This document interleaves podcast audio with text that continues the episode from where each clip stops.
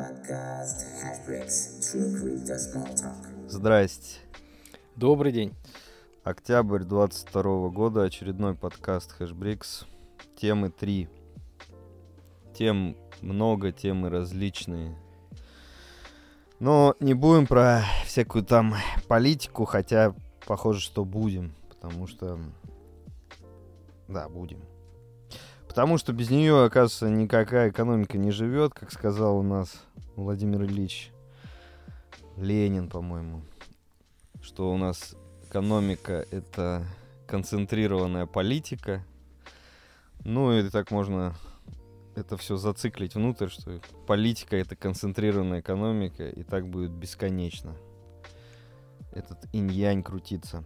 Ну, а коли он крутится, то нужно обсуждать насущную тему. Опять у нас эта тема, которую мы в феврале затрагивали. Блокировки, ограничения и изгнание из Эдема наших с вами соотечественников. Под Эдемом здесь мы понимаем с вами криптоиндустрию, криптосчета.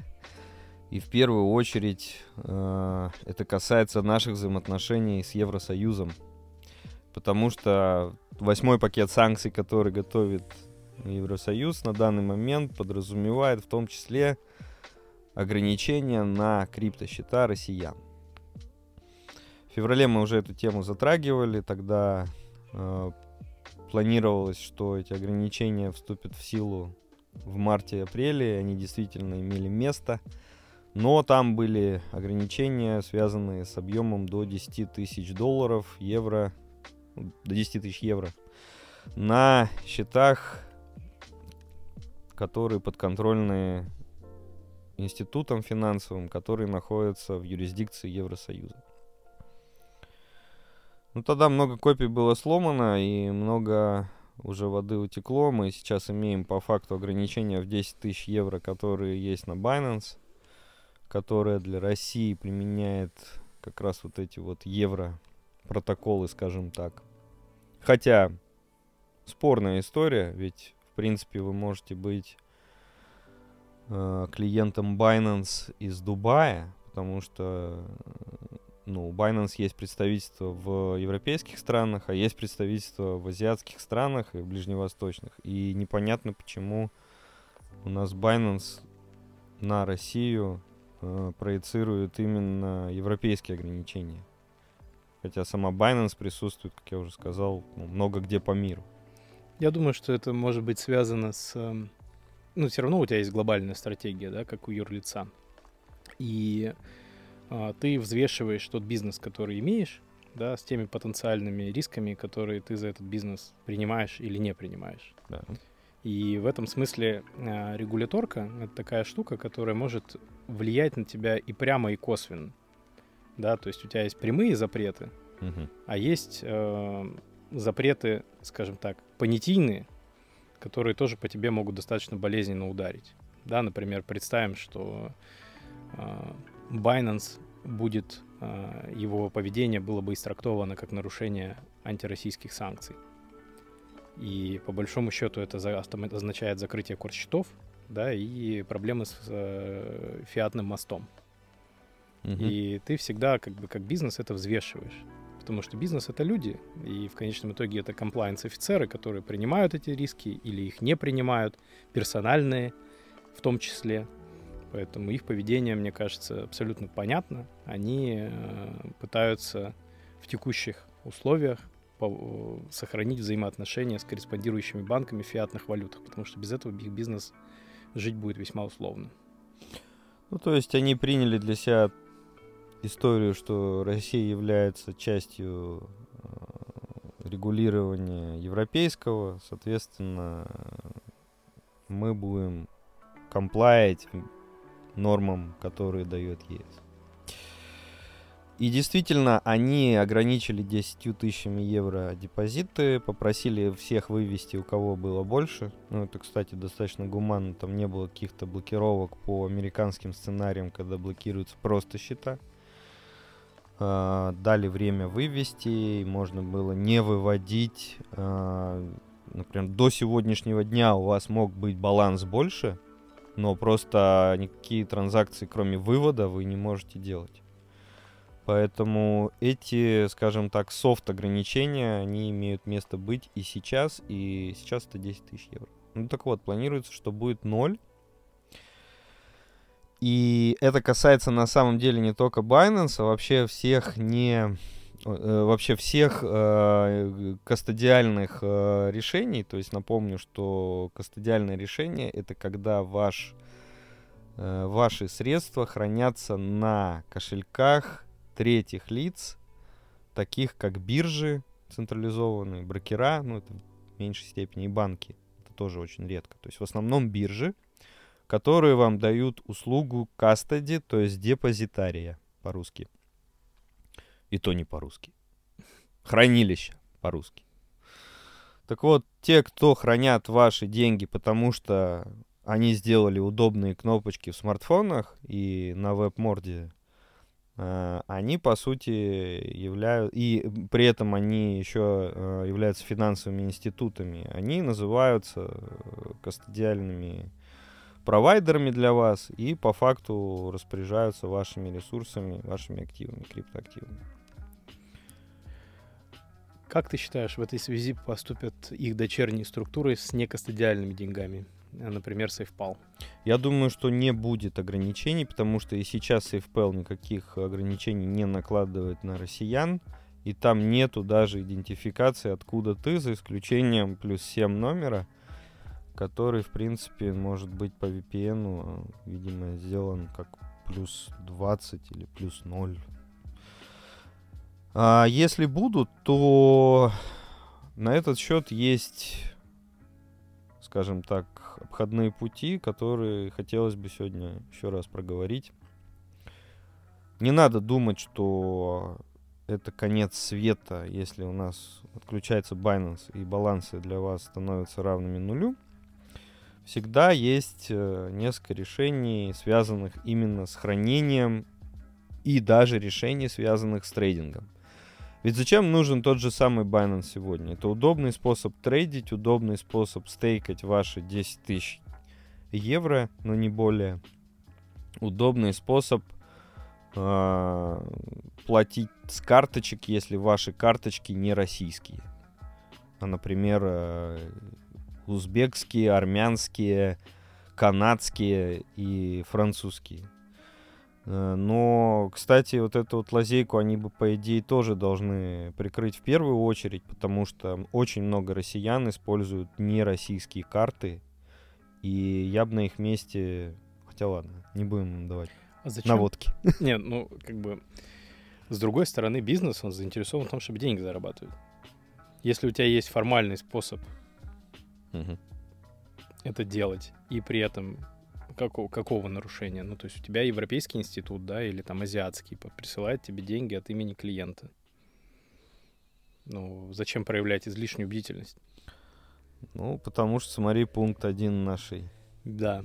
Нашего сегодняшнего диалога, что экономика — это концентрированная политика. Она в какой-то момент ей становится, видимо, но, может быть, не всегда ей становится, и поэтому, может быть, можно ограничиться и формальностями. Ну так вот, э, окей, у вас отключают Binance, он дает вам вывести ваши 9900 евро. Что делать и куда выводить? Ну, если вы трейдер активный, то, конечно, нужно выводить на что-то то, что у вас под рукой в браузере либо в телефоне.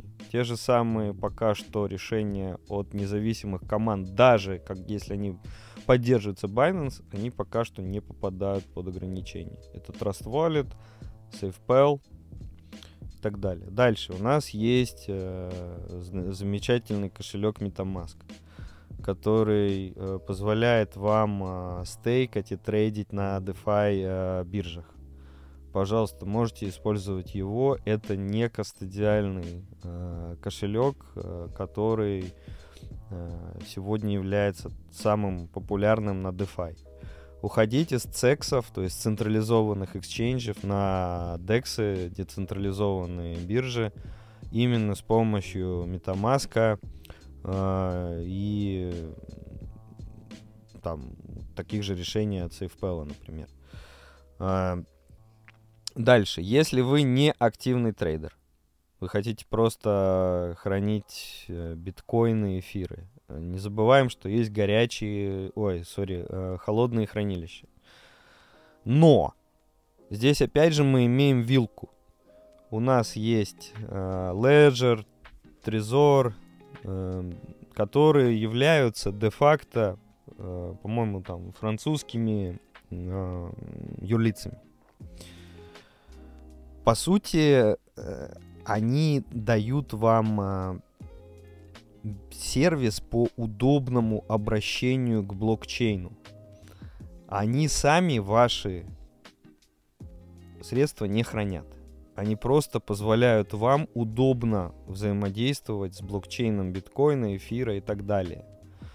Но так как они являются юридическими лицами Евросоюза, мы не знаем, что будет в этом пакете. Может быть, там будет прямая оговорка, что юридическим лицам вообще нельзя даже давать сервисы по доступу к децентрализованным вот таким вот системам.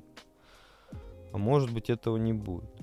Нужно посмотреть. Но в любом случае, даже если происходит это, и ваши холодные деньги, э, холодное хранение на Леджере и Трезоре находятся под угрозой, можно всегда использовать не евросоюзовские сервисы.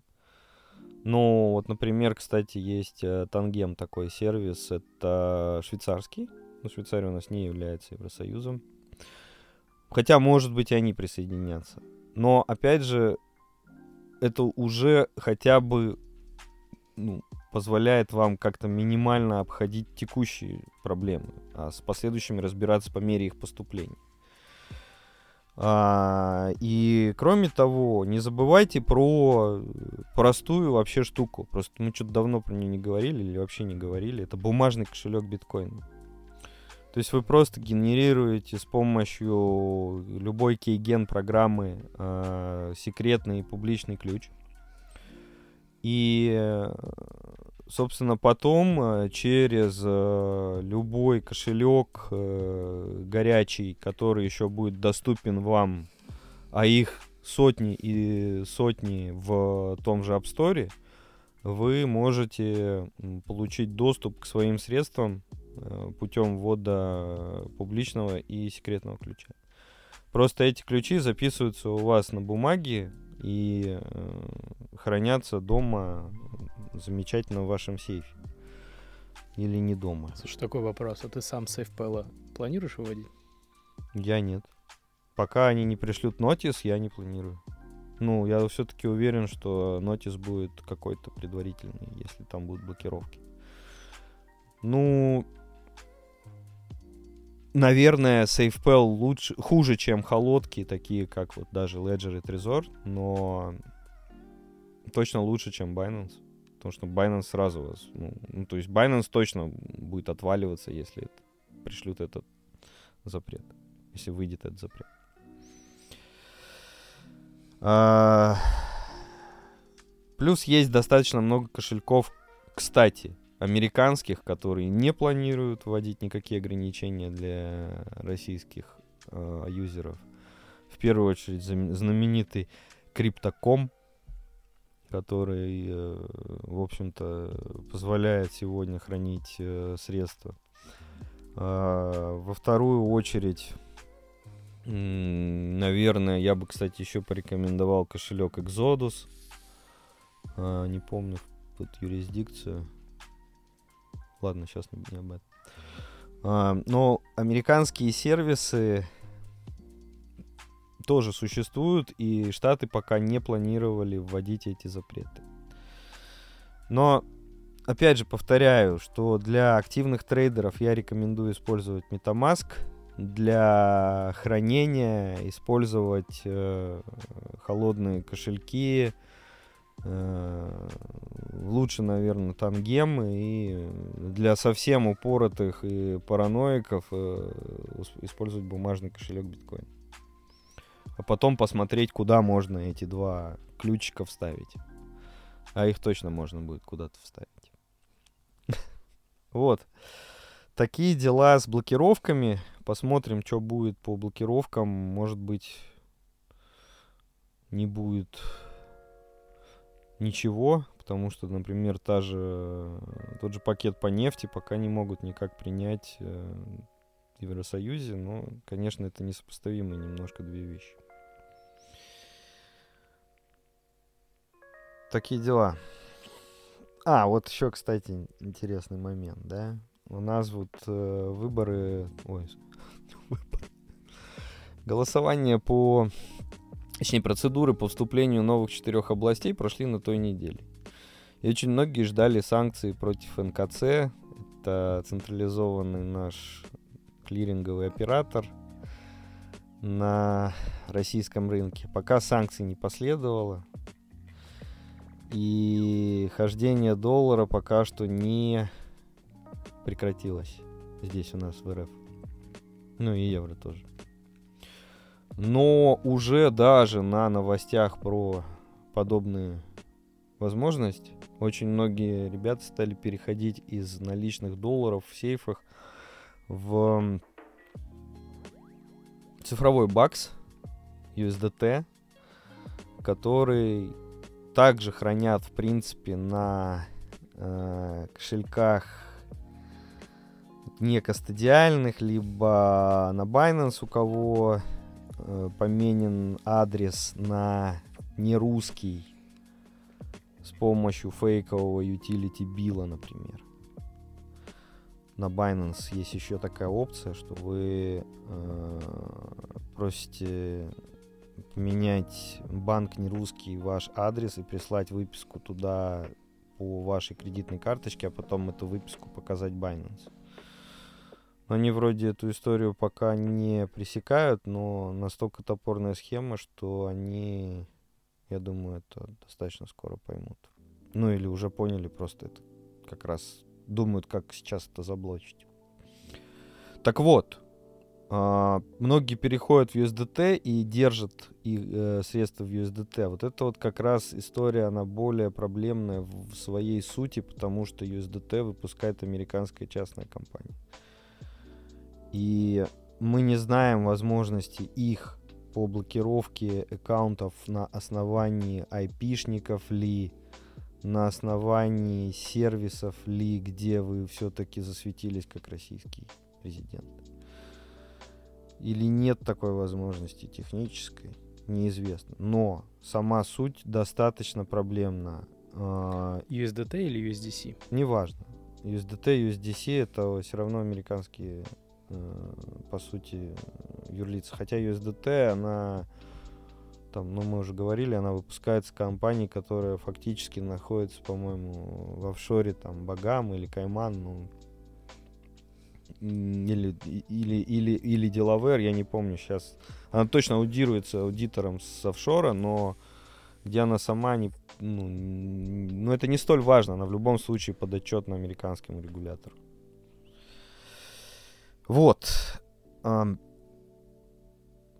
Поэтому бумажный доллар в сейфе, наверное, может быть с точки зрения транзакционной своей истории хуже, чем USDT но он точно лучше, чем э, доллар на счетах э, в российском банке, который, который вот точно является самой уязвимой частью вот этой вот всей цепочки. Э, он будет заблочен, обменен вам на рубль, наверное, по курсу, который мы не знаем, если его заблочат. Но Именно, кстати, вот с этим я связываю еще и распродажи долларовых э, активов, которые идут последнюю неделю, и курс очень сильно просаживался на Мосбирже в пятницу. Вот э, по рублю, рубль-доллар доходило до 52 рублей за доллар.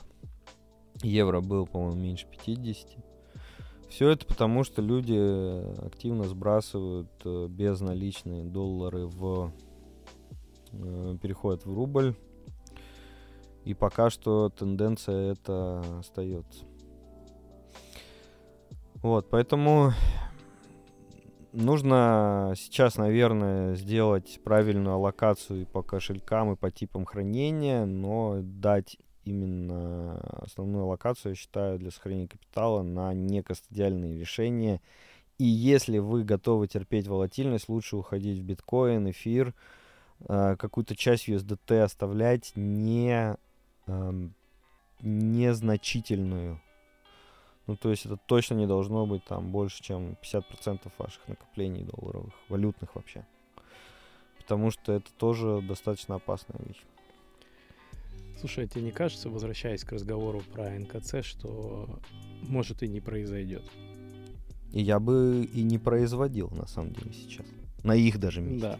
Ну, то есть кажется, что если мы выходим к тому, что политика это концентрированная экономика, Мгм. когда ты останавливаешь обращение твердых валют в России, не очень понятно, как будет работать схема расчетов за энергоносители. Вот условно, тебе все равно нужна нефть, тебе все равно нужен газ. Ну, сейчас НКЦ активно участвует, да, то есть в банк переводятся доллары или евро, дальше они выходят на рынок, конвертируют их в рублях, и после этого контракт считается исполненным, после того, как рубли перечислены Газпрому. Ну, если про газ говорить. Если ты рубишь НКЦ, то ты рубишь саму возможность расчетов за энергоносители.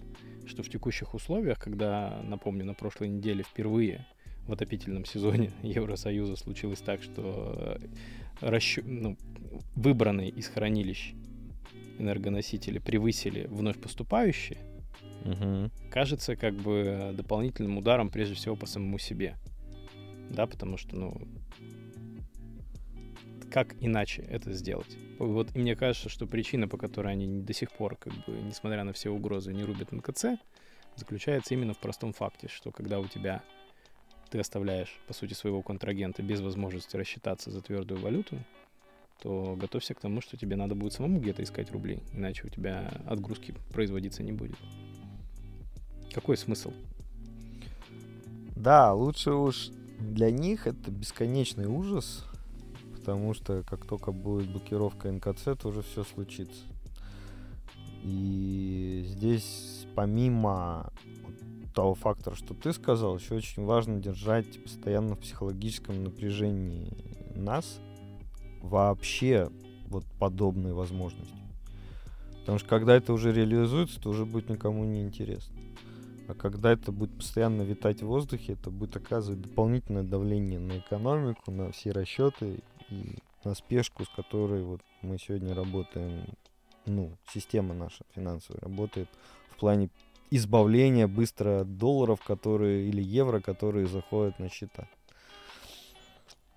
Поэтому я тоже не склонен говорить, думать о том, что у нас это будет все сейчас и завтра, или завтра, но когда-то это может произойти. Пока это, я думаю, будет все равно как проект на девятый пакет или десятый, или 57-й, какой он там будет. Позитивные темы есть? Да. Следующая тема, переход эфира на 2.0.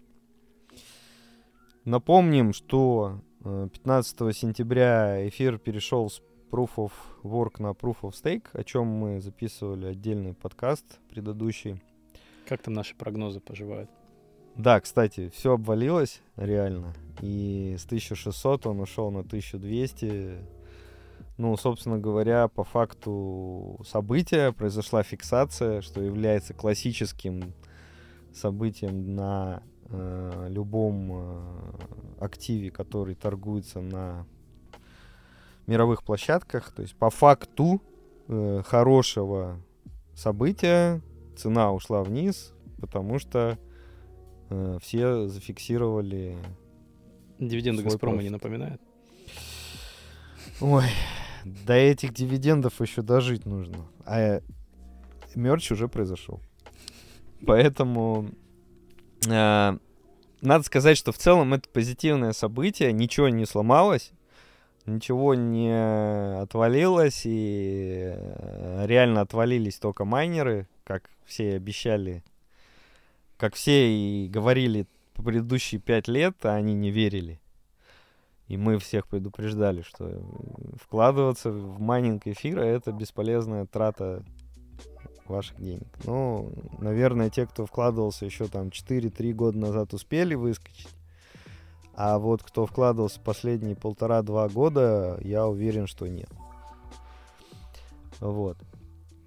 А, Зато наконец-то поиграем в видеоигры. Да, цены на Nvidia 3080 э, упали на 50% в Китае. Я смотрел DNS-овский э, прайс на компы. Э, уже можно со- собрать неплохую игровую машину с э, 3070 Nvidia. Ну, тысяч за 170 рублей. А еще в феврале это было 350 понимаете? Вот. Ну и 3080 там можно собрать, наверное, 200 плюс, а было в районе 400. Поэтому можно сейчас обновлять, покупать э, игровые компьютеры для тех, кто это хотел делать. Это позитивно тоже. Что дальше, кстати, с эфировской сеткой? Эм, ну, вот слияние произошло. Эм, децентрализация никуда не делась, кстати. Э, на данный момент 30% э, это максимальный стейк э, в эфире контролирует у нас такой рынок Lido называется. Это специальная платформа по стейкингу эфиров и эфирообразных активов, ну, то есть все, что построено на блокчейне эфира. Поэтому, ну, в принципе, 30% стейка это терпимая доля, которая нормально воспринимается сообществом. И там еще, ну, есть Coinbase, который принадлежит порядка 15% э, стейка в эфире. Кракен в районе 6%. И наверное, Binance тоже там в районе 6. И все остальное это там мелкие, гораздо более мелкие доли принадлежат э, другим биржам, площадкам, китам и так далее. Поэтому, как Виталик и говорил, ну, наверное, с точки зрения вот моментальной децентрализации ничего не ухудшилось. Потому что просто был пул основной э, Ethermine, который теперь сменен на э, вот эту вот платформу стейкинга Lido. У, у Ethermine тоже было там в районе 40% э, концентрации по, по майнингу. Ну, теперь у нас валидатор имеет 30%. Валидатор ноды.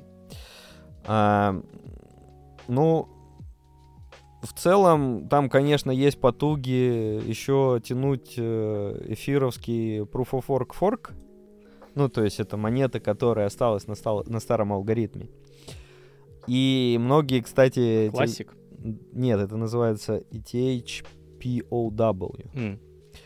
И многие э, пророссийские телеграм-каналы ее прям разгоняют, потому что давайте, ребят, типа вот это true эфир, а не американский скам, в который теперь превратилась э, основная монета. Но, как мы уже и говорили, это выглядит немножко натянутой историей, потому что проектов на э, эфир POV никаких не анонсируется, и ну, value от этой сети ее value пока непонятно. Может быть, конечно, сейчас... Я думаю, она больше, знаешь, в области психоанализа. Да, да, да, да. То есть подуспокоить тех, кто вложил деньги в карты. В карты. А, может быть, но посмотрим. Сейчас нету понимания, как будет именно эта ветка дальше развиваться. Вдруг появятся команды, которые начнут именно под POV делать какие-то свои проекты, но с точки зрения алгоритма непонятно, как они будут это обосновывать, почему именно так. Ну, может быть, типа, что он более децентрализованный, хотя еще раз напомню, что тот же Ethermine Pool, он э, и сейчас там порядка 29-30% имеет только теперь уже в эфир POV. Вот. Поэтому по децентрализации, как минимум, новая система, новый эфир, он не проигрывает старому. Еще раз. Поэтому козырей на то, что типа давайте мы будем делать на старом, пока я не вижу. А, вот, э, поэтому эфировская история продолжается. Сек, естественно, хочет теперь признать эфир ценной бумагой, потому что теперь это не комодити с их э, точки зрения, все, все вот эти вот хайви-тесты, которые они сейчас делают, что типа, чуваки, там, похоже, актив э, выглядит как ценная бумага, они подтверждают то, что он является ценной бумагой. Ну и бог-то с ними, ну и пусть, пусть признают его ценной бумагой. Тогда единственным комодити в крипте остается биток. Вот. Нападки на биток, там, типа, что он не экологичный и так далее, ну, пока они, как я вижу, прекратились и перешли на эфир, давайте пока с эфиром разберемся. Я думаю, что после той порции метана, которая была в Балтийском море выброшена в атмосферу, говорить об экологичности и неэкологичности как минимум странно, потому что, если я правильно помню, там это эквивалент 5 миллионов автомобилей, которые ездят Год. в течение года, да. Вообще ужас, конечно, с этим метаном. А, Потеплеет. По... Да, кстати. Пока... Хотя, ну, сегодня тепло, может, поэтому. Вот, поэтому, подводя итоги в а, эфировском мерджи, можно сказать, что он прошел успешно. Майнеры отброшены на задворки цивилизации эфировские. Ну и остались майнеры только биткоина, трушные. А что здесь? Эм, переходим к третьей теме э, нашего подкаста. Что здесь? Ну, э, здесь происходит очень интересная история. Несмотря на все те страдания и боли, которые испытывают майнеры BTC, биткоина, в последнее время. И вот более того, сейчас была статистика от Glassnode, что доходы майнеров биткоина вернулись в 2018 год. То есть это 300 миллионов долларов в месяц или меньше. На всех, вообще на, на весь мир. А, так вот, несмотря на это, у нас происходит рост сложности. Э, ситуация, ну, достаточно, скажем так, необычная для сети биткоин, потому что рост сложности происходит скачкообразно, и на данный момент projection вот у нас опять плюс 5% в течение ближайших двух недель. Почему это происходит? Как, как, как, как видим мы? В строй встают э, заказы, которые американские публичные майнеры размещали на китайских заводах еще в конце прошлого года, когда биткоин был по 60 тысяч. Время выполнения заказа в среднем 9-10 месяцев, ну, собственно говоря, которые сейчас и истекли. И э, американские биткоин-майнеры начинают получать самое современное оборудование, Bitmine 100, ну, 100-140 э, в среднем э, терахэш на одну машину – при потреблении 25-20 э, джоулей на терахэш, собственно говоря, это самое современное сегодняшнее оборудование. Так как заказы были размещены и выполнялись долго, естественно, никто отказываться от этих устройств сейчас не готов. К тому же они работают в плюс даже в текущей ситуации. Даже в ситуации, когда у нас в три раза упал курс, в полтора раза выросла сложность за последний год, и, ну, собственно, для американских майнеров на этом закончились проблемы. У российских-то еще есть проблема в виде курса рубль-доллар, который тоже на 20% вырос. То есть условия торговли, как это называется, ну, по сути, условия операций для российских майнеров ухудшились, ну, получается, в пять с половиной раз если мы берем год назад и сегодня. Для американских просто в 4 раза. Но естественно, что если у вас есть бизнес, который, в котором что-то ухудшилось в 4-5 в раз, то ну, его достаточно сложно пока что дальше планировать и тянуть. Поэтому многие не американские майнеры выключают устройство, а их устройство это, как правило, более старые машины. Это те же самые 21 ватсмайнеры, либо э, S17 серия, ранняя битмайновская. Все эти устройства уже начинают отключаться. Соответственно, идет переток э, добычи в Штаты. Американский пул э, US Foundry на данный момент добывает, э, скоро будет добывать уже практически треть всех биткоинов в мире, хотя еще год назад он добывал процентов 12-15. Зач... Зачем это им? Как ты считаешь, они к 50% пытаются подобраться? Есть такое мнение, ну, мы уже обсуждали, что это, конечно, бесполезно с экономической точки зрения. Единственное, что если им всем потом выдадут субсидии в размере потерянных денег, если они обрушат сеть битка, ну, это уже такой conspiracy теория. То есть вы давайте там ставьте все а, устройства, тратьте деньги, берите долги, залазьте в банды, а, выпускайте векселя, а мы потом, когда вы умрете, потому что биткоин будет стоить там тысячу долларов или 10 долларов, мы вам потом это все компенсируем. Но это первая теория заговора. Это одна из. А вторая теория заговора, она более вероятна. Смотрите, что у нас происходит. У нас происходит э, просто выдавливание слабых рук. То есть, несмотря на то, что курс 19.20, несмотря на то, что э, все очень тяжело э, в крипте, американцы продолжают расширять мощности. У них проекты там, увеличение мощностей еще в два раза, как минимум, на ближайший год. А, зачем? Зачем это все? Ну, для того, очевидно, что для того, чтобы вытряхнуть слабые руки, как это было предыдущие уже три раза, сконцентрировать у себя значительную часть э, BTC, э, дальше на основе BTC э, прокинуть Lightning сети, отказаться от доллара бумажного и перейти на эфировско-BTC-шную вилку – где BTC будут являться аналогом золота, а эфир будет являться аналогом э, сегодняшнего доллара, который, собственно говоря, будет э, по факту накопления храниться в тех же BTC. Э, это цифровая вот такая вот э, революция, которую Штаты пытаются устроить, наверное, ближайшие 3-4 года, ну хотя желательно устроить ближайшие 2 до выборов новых.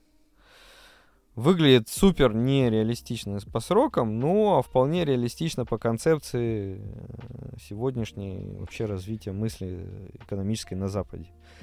Старая система погрязла в долгах и невозможно дальше поднимать ставку, потому что обслуживать долг будет нереально.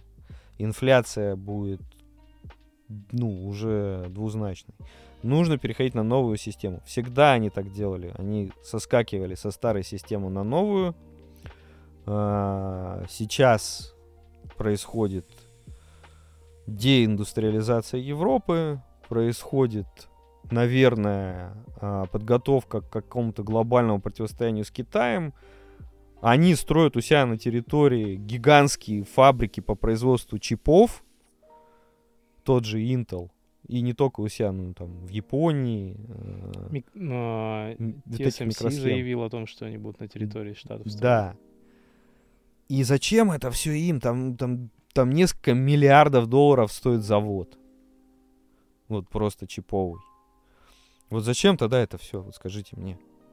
Если только не переход на цифровые деньги, э, которые будут э, обеспечены ну, то есть хранение будет обеспечено чем-то, биток, а транзакции не будут обеспечены. Ну, это вся экономическая мысль западная, она об этом и говорит, что транзакционные функции не должны быть ограничены. Так как биток ограничен, он может исполнять функцию тока хранения. Неограниченные функции для транзакций будет исполнять эфир. Ну, эфир ими контролируется по факту? Да. Ну, в какой-то степени. Биткоин пока нет. Вытряхиваем слабые руки, переходим на эту историю и дальше раздаем колониям э, столько, сколько нужно эфиров и биткоинов там на их жизнедеятельность. Два года. Единственное, что завод, я не знаю, не успеет там за два года построить. Ну окей, не два, ладно. Десять. За десять успеют. хорошо. А, а как ты фиатный бакс выведешь из обращения? Ну как, ты устанавливаешь рейд обмена. На данный момент он один к одному. У тебя есть USDT мостик, USDC мостик. Ты говоришь, ребят, ваш бумажный бакс принимается один к одному к USDT, USDC. Они же никогда не блокируют старые деньги. Они говорят, «А, можно бесконечно обменивать, даже через 20 лет приди, мы тебе поменяем. Или через 30. Это не павловская реформа в Советском Союзе. Это э, планомерный переход, э, бумажные деньги какое-то время будут обращаться. Но переход на цифру уже запущен, и он очень, ну, ой, он логичен. Они выбрали способ развития дальнейший, это код. Можно было выбрать способ э, биологический, вот этот вот геном, э, или, или э, способ кодирования. Мы Ну. переходим, видимо, в эру кодирования, в эру цифры, не в геном. Но с другой стороны, ты говоришь, основной, да, для них контрагент это Китай. Да, Хотят они того или нет. пока что да. И там взаимоувязка импорта и экспорта там по, по больше 60% в обе стороны. Пока что да. И ты говоришь о том, что если стоимость, ну раньше стоимость денег, да, она обеспечена была всеми секторами экономики. Мгм. В этом как бы смысл паритетной способности покупательной, да, там рубля, доллара, там любой валюты. Мгм. Ты говоришь, вот кто как, по сути, вот что такое курс, да, это как экономика работает, такой курс. Все отрасли. Да. А, а в цифровом переходе ты говоришь о том, что у кого больше вычислительной мощности, тот и папа. Да. То есть ты отсекаешь все остальные, эм, как сказать, экономические агенты как способ влияния на курс. Мгм. Ну, то есть как индус, как э, там нефтянка, условно, как э, производство там металлоконструкций, стройка, там финансовый сектор, ну, финансовый, ладно. А как они участвуют в этом? Получается, никак. Нет, ну а как они сейчас участвуют в Фиате? Ну так же они и в цифре будут участвовать. У них, их продукты будут обмениваться на цифру. Но только ты будешь контролировать эту цифру. Они и сейчас обмениваются на фиат, который ты контролируешь. Теперь будет обмен на цифру, которую ты контролируешь. Блин, ну come on, они реально контролируют А как- фиатный мир. Да, но с другой стороны, как ты Китай остановишь в том, чтобы они производили, ну, не меньше этого цифрового актива, чем ты? какое-то время Китай остановить невозможно. Но, первое, вся производство с Европы будут, ну не все, но очень много производства будет сейчас переноситься в Штаты. Они пытаются сделать вторую индустриализацию более хай-тековскую, то есть, может быть, там а, какие-то периферийные вещи будут делать индусы, бразильцы, э, не знаю, филиппинцы, вьетнамцы. Для них, если Китай будет отваливаться я не знаю, лить сталь, а, производить э, древесину. Ну, есть еще, кроме России, много кого на самом деле, кто это может делать. Вопрос цены, логистики. Вопрос цены, которая будет определяться ими. То есть сейчас мы говорим, что, чуваки, у нас real resources, реальные природные ресурсы, вы тут на них цену определяете своими бумажными фантиками, они ничем не подкреплены. Мы давайте-ка сами будем. И также многие говорят, и мы навязываем эту идеологию всем, да? То есть у нас говорят люди, смотрите, у нас real economy, типа доллар не настоящий, евро не настоящий, фунт не настоящий. Они переходят в систему, где говорят, минуточку, настоящий.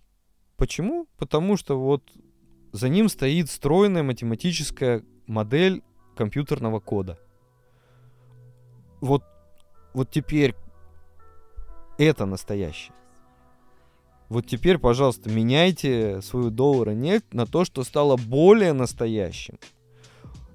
Мы контролируем э, GitHub репозиторий, где весь код собран. Контролирует его, между прочим, Microsoft, если кто не помнит. Э, там еще есть какие-то GitLab или что-то такое. Это тоже все американское. Российских репозиториев нет кода, которым юзают люди worldwide. Это раз. Китайского не знаю. Может, может нет. Может, внутри Китая есть. Это очень важный момент. Дальше. Э, языки программирования на русском отсутствуют, на китайском отсутствуют. А если даже и есть на китайском, кто его будет юзать, кроме китайцев? Я не понимаю вот этого. То есть у них есть лингвистическая обвязка своей правоты, цифровая обвязка своей правоты – ну вот, пожалуйста. Мы включили два фактора, которые делают наши деньги настоящими. А ваши какие? Доказательства. Вопрос только в энергоемкости всего этого добра. То есть в конечном итоге, да, для того, чтобы все это поддерживать в встроенном виде, тебе нужно много энергии. Так. И сильно больше, чем сейчас. Так. Ну вот. А у них ее немало. Да. Вообще немало. Вот я посмотрел, э, ну, естественно, все знают, что Канада энергоизбыточная, США достаточно много производит энергии. Но тот же западный мир может опираться на много что. То есть мы говорим, ребят, у нас тут энергоносители. Они говорят, хорошо, давайте посмотрим, что там. Нефть есть, э, ну, естественно, Аравийский полуостров, Естественно, э, Южная Америка, Венесуэла. Пока у нас с ними все окей, но это не значит, что это будет завтра. А, дальше. Эм, есть много дешевой энергии, кстати, Аргентина, где сейчас американские майнеры по 2 цента, по 2 цента размещают свое оборудование. Представляете, стоит 2 цента. В России 6 это минимум.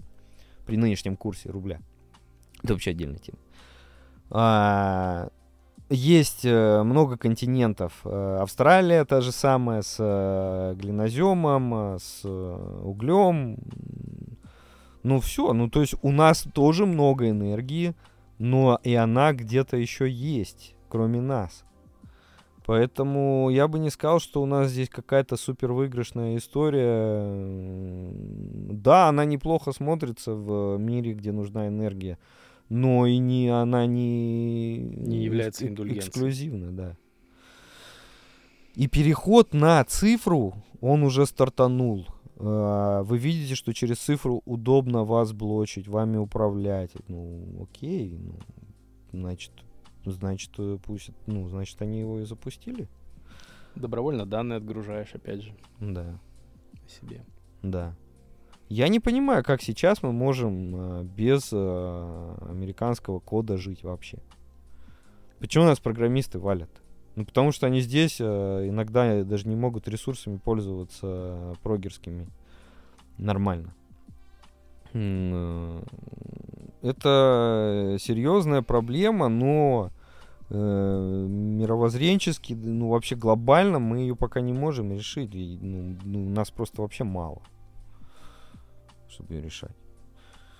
Поэтому вот в этой связи я э, не готов дальше поддерживать наше геополитическое противостояние, но э, я думаю, что и наверху это все понимают, какие-то будут решения в скором времени по более-менее примирению, потому что у нас нет возможностей э, контролировать э, вот сегодня цифру.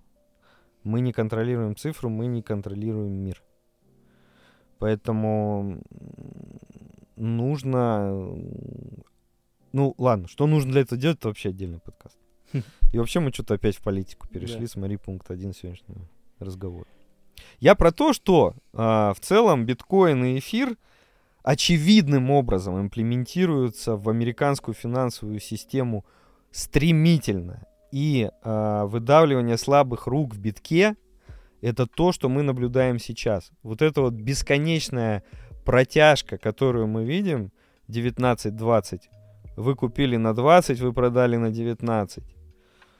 И так будет еще несколько месяцев монотонных, пока вы не устанете на это смотреть.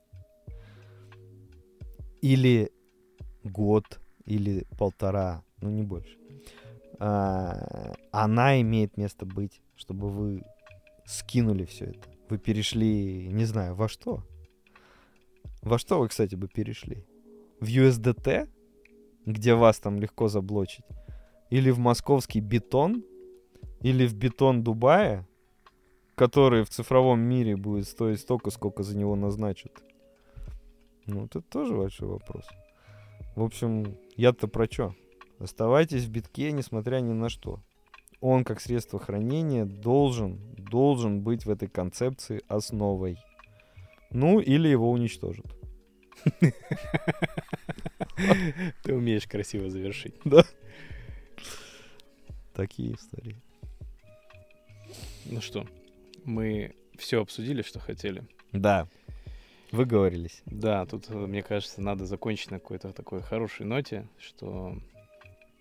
Грибы скоро пойдут, кстати. Ну, во-первых, это, безусловно. А, Мы же про, про белые, правильно, подосиновики. Да, да, да, да. да. Только про них. Да. А, Вот. Во-вторых, э, за любой точкой напряженности, да, следует деэскалация. Да, И да. надо понимать, что действительно там ты прав. Надо очень правильно рассчитывать свои ментальные ресурсы, чтобы не наделать глупостей. Мгм. А в такие моменты еще помогает, э, как бы всегда, стать немножко лучшей версией себя. Да, как бы за собой чуть-чуть понаблюдать.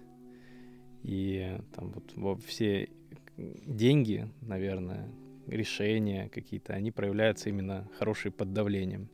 Люди должны в этих условиях там закаляться и искать в себе силы двигаться дальше. И таким образом человечество как бы всегда двигалось вперед. Я думаю, что этот раз тоже не будет исключением. Да, да. Все будет э, окей, э, просто нужно понимать глобальные контексты, в которых мы находимся, и э, не головотяпствовать насчет там э, собственных вообще прямо отдельных-отдельных каких-то решений. Мы все равно находимся на планете Земля, в общей цивилизации, и нужно свои решения выстраивать, исходя из этого. Это очень важно. Это правда. Сделать это сложно, но надо найти силы. Да? Не поддаваться панике, унынию и негативу. Поэтому через полтора года, надеюсь, увидим биток по 60. Да Вот, кстати, э, это вообще-то легко, ну ладно. Это, это, это не проблема будет. Вот не увидеть бы его по миллиону, вот я даже, Когда у тебя его нет. да, вот это вот большая проблема. Так что вот так, ребят. Всего хорошего. Всего доброго, до свидания.